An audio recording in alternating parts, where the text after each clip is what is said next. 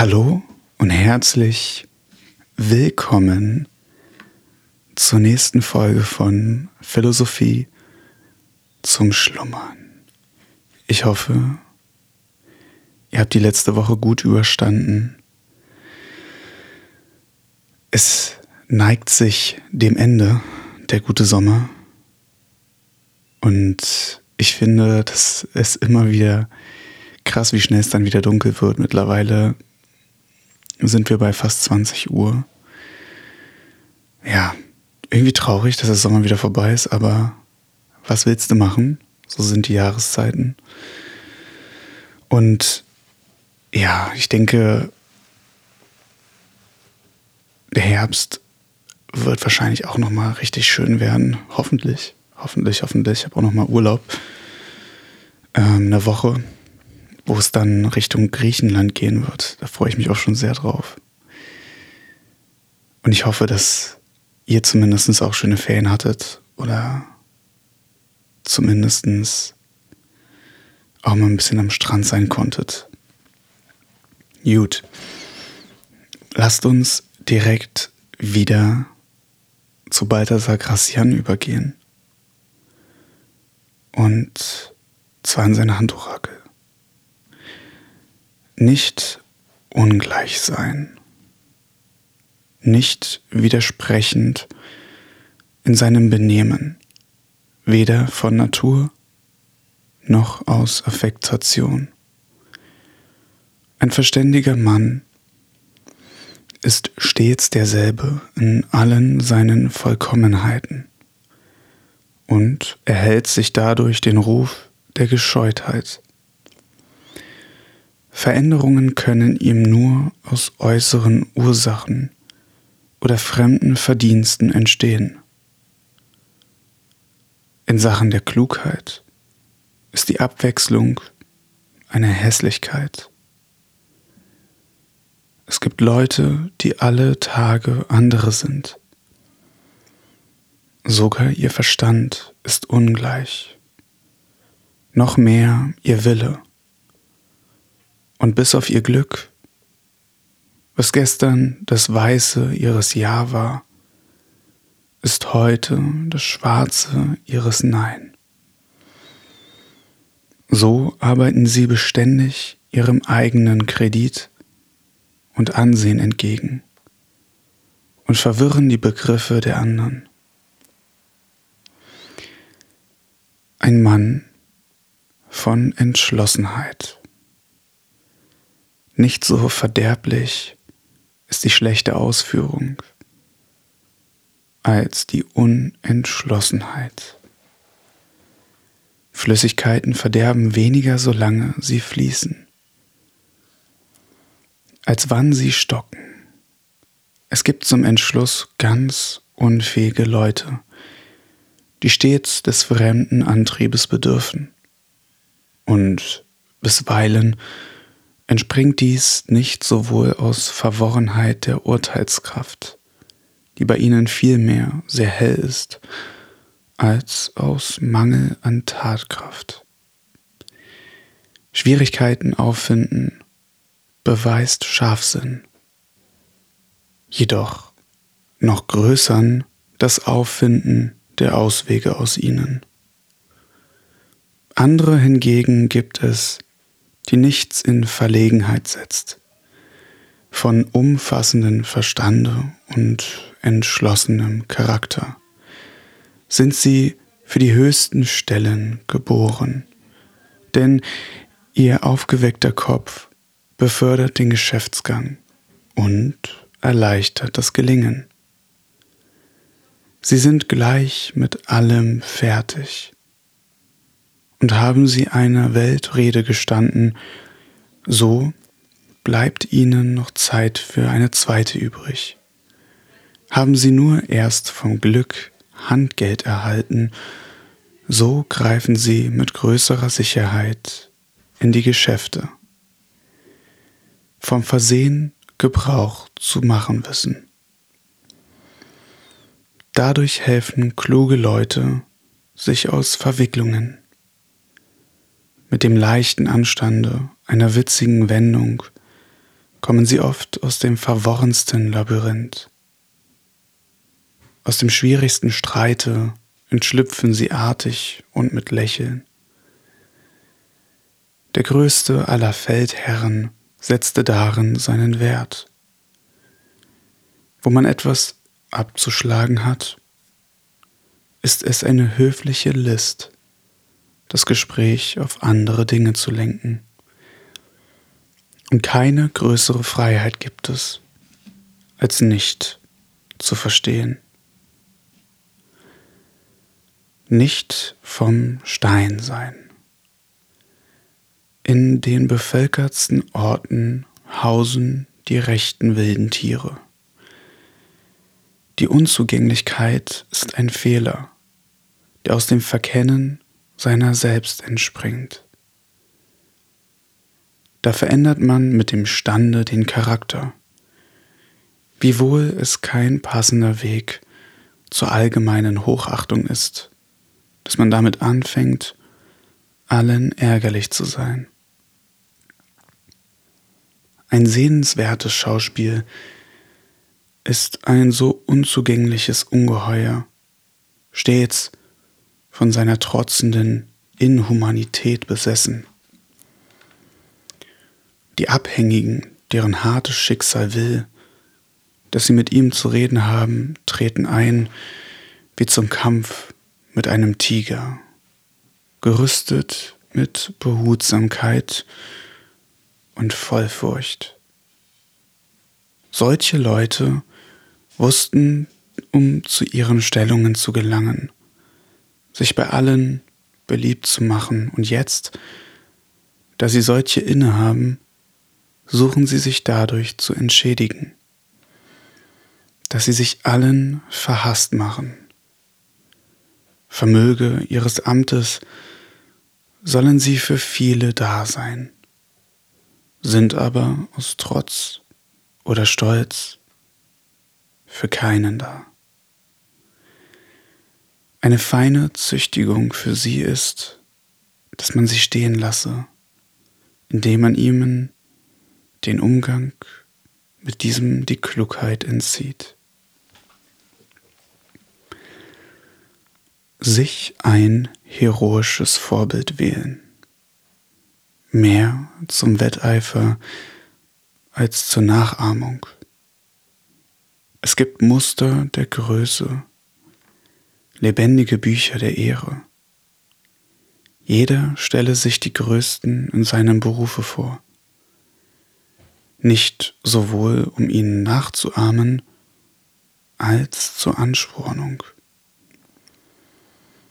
Alexander weinte nicht über den begrabenen Achilles, sondern über sich dessen Ruhm noch nicht recht auf die Welt gekommen war. Nichts erweckt so sehr den Ehrgeiz im Herzen als die Posaune des fremden Ruhms, eben das, was den Neid zu Boden wirft, ermütigt ein edles Gemüt. Spannend nicht immer Scherz treiben. Der Verstand eines Mannes zeigt sich ernsthaft, wenn daher mehr Ehre bringt als das Witzige. Wer immer scherzt, ist nie der Mann für ernste Dinge. Man stellt sich dem Glügner gleich, sofern man beiden nicht glaubt, indem man bei einen Lügen, beim anderen Possen besorgt. Nie weiß man, ob er bei Vernunft spricht, welches so viel ist, als hätte er keine. Nichts geziemt sich weniger als das beständige Schäkern. Manche erwerben sich den Ruf, witzige Köpfe zu sein auf Kosten des Kredits für gescheute Leute zu halten. Sein Weilchen mag der Scherz haben, aber alle übrige Zeit gehöre dem Ernst. Naja, also hier würde ich jetzt nicht unbedingt zustimmen. Ich denke, auch da wieder ist die Balance gut. Und was heißt auch ernst, oder? Also wenn ich in allen Belangen des Lebens mit Ernst begegne, ja, dann weiß ich nicht. Das ist doch, kann auch nicht das Richtige sein. Man soll doch irgendwie zumindest ein bisschen Spaß haben. Und ich glaube, da geht es auch weniger um, um lustig sein, scherzhaftig sein, aber einfach mit einem gewissen Frohmut. Und ich habe letztens auch wieder einen Podcast gehört. Da ging es um, ums was, was ganz ähnliches. Da wurde auch gesagt, dass es im Endeffekt darum geht, Dingen mit Liebe zu begegnen. Ne? Also, dass man halt probiert, egal was man macht, in gewisser Weise diesen Gedanken mit einzubringen, dass man das aus Liebe heraus macht. Ne? Also sowohl in der Beziehung als auch bei Familie, Freunden und so weiter. Weiter geht's. Sich allen zu fügen wissen. Ein kluger Proteus, gelehrt mit dem Gelehrten, heilig mit dem Heiligen. Eine große Kunst, um alle zu gewinnen. Denn die Übereinstimmung erwirbt Wohlwollen. Man beobachte die Gemüter und stimme sich nach dem eines jeden. Man lasse sich vom Ernsten und vom Jovialen mit fortreißen, indem man eine politische Verwandlung mit sich vornimmt. Abhängigen Personen ist diese Kunst dringend nötig. Aber als eine große Feinheit erfordert sie viel Talent. Weniger schwer wird sie dem Manne, dessen Kopf in Kenntnissen und dessen Geschmack in Neigungen vielseitig ist. Kunst im Unternehmen. Die Dummheit fällt allemal mit der Türe ins Haus, denn alle Dummen sind verwegen. Dieselbe Einfalt welche ihnen die Aufmerksamkeit Vorkehrungen zu treffen benimmt, macht sie nachher gefühllos gegen den Schimpf des Misslingens. Hingegen gehen die Klugen mit großer Vorsicht zu Werke. Ihre Kundschafter sind Aufpassen und Behutsamkeit diese gehen forschend voran, damit man ohne Gefahr auftreten könne. Jede Verwegenheit ist von der Klugheit zum Untergang verurteilt. Wenn auch bisweilen das Glück sie begnadigt. Mit Zurückhaltung muss man vorschreiten, wo tiefer Grund zu fürchten ist die Schlauheit gehe spürend voran, bis die Vorsicht allmählich Grund und Boden gewinnt. Heute zutage sind im menschlichen Umgang große Untiefen. Man muss bei jedem Schritt das Senkblei gebrauchen. Joviales Gemüt.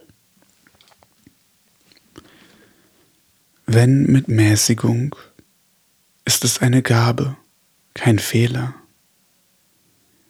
Ein Gran Munterheit würzt alles. Die größten Männer treiben auch bisweilen Possen, und es macht sie bei allen beliebt. Jedoch verlieren sie dabei nie die Rücksichten der Klugheit, noch die Achtung vor dem Anstand aus dem Augen. Andere wiederum helfen sich durch einen Scherz auf dem kürzesten Wege aus Verwicklungen, Denn es gibt Dinge, die man als Scherz nehmen muss. Und bisweilen sind es gerade die, welche der andere am ernstlichen gemeint hat. Man legt dadurch Friedfertigkeit an den Tag, die ein Magnet der Herzen ist. Auch ein schöner Satz, oder? Man legt dadurch Friedfertigkeit an den Tag, die ein Magnet der Herzen ist. Hm. Das ist ja jetzt genau das Gegenteil von dem, was er vorhin gesagt hat, also fast. Spannend. Bedacht im Erkundigen. Man lebt hauptsächlich auf Erkundigung. Das wenigste ist, was wir sehen. Wir leben auf Treu und Glauben. Nun ist aber das Ohr die Nebentüre der Wahrheit, die Haupttüre der Lüge. Die Wahrheit wird meistens gesehen, nur ausnahmsweise gehört. Selten gelangt sie rein und unverfälscht zu uns. Am wenigsten, wenn sie von weitem kommt. Da hat sie immer eine Beimischung von den Affekten, durch die sie ging. Die Leidenschaft färbt alles, was sie berührt, mit ihren Farben bald günstig, bald ungünstig. Sie bezweckt immer irgendeinen Eindruck. Daher leihe man nur mit großer Behutsamkeit sein Ohr dem Lober, mit noch größerer dem Tadler.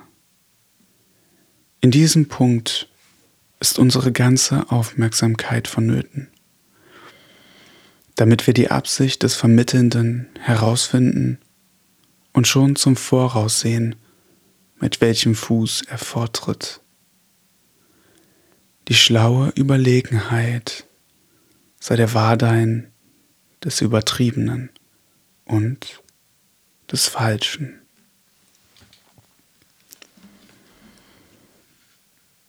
Seinen Glanz erneuern.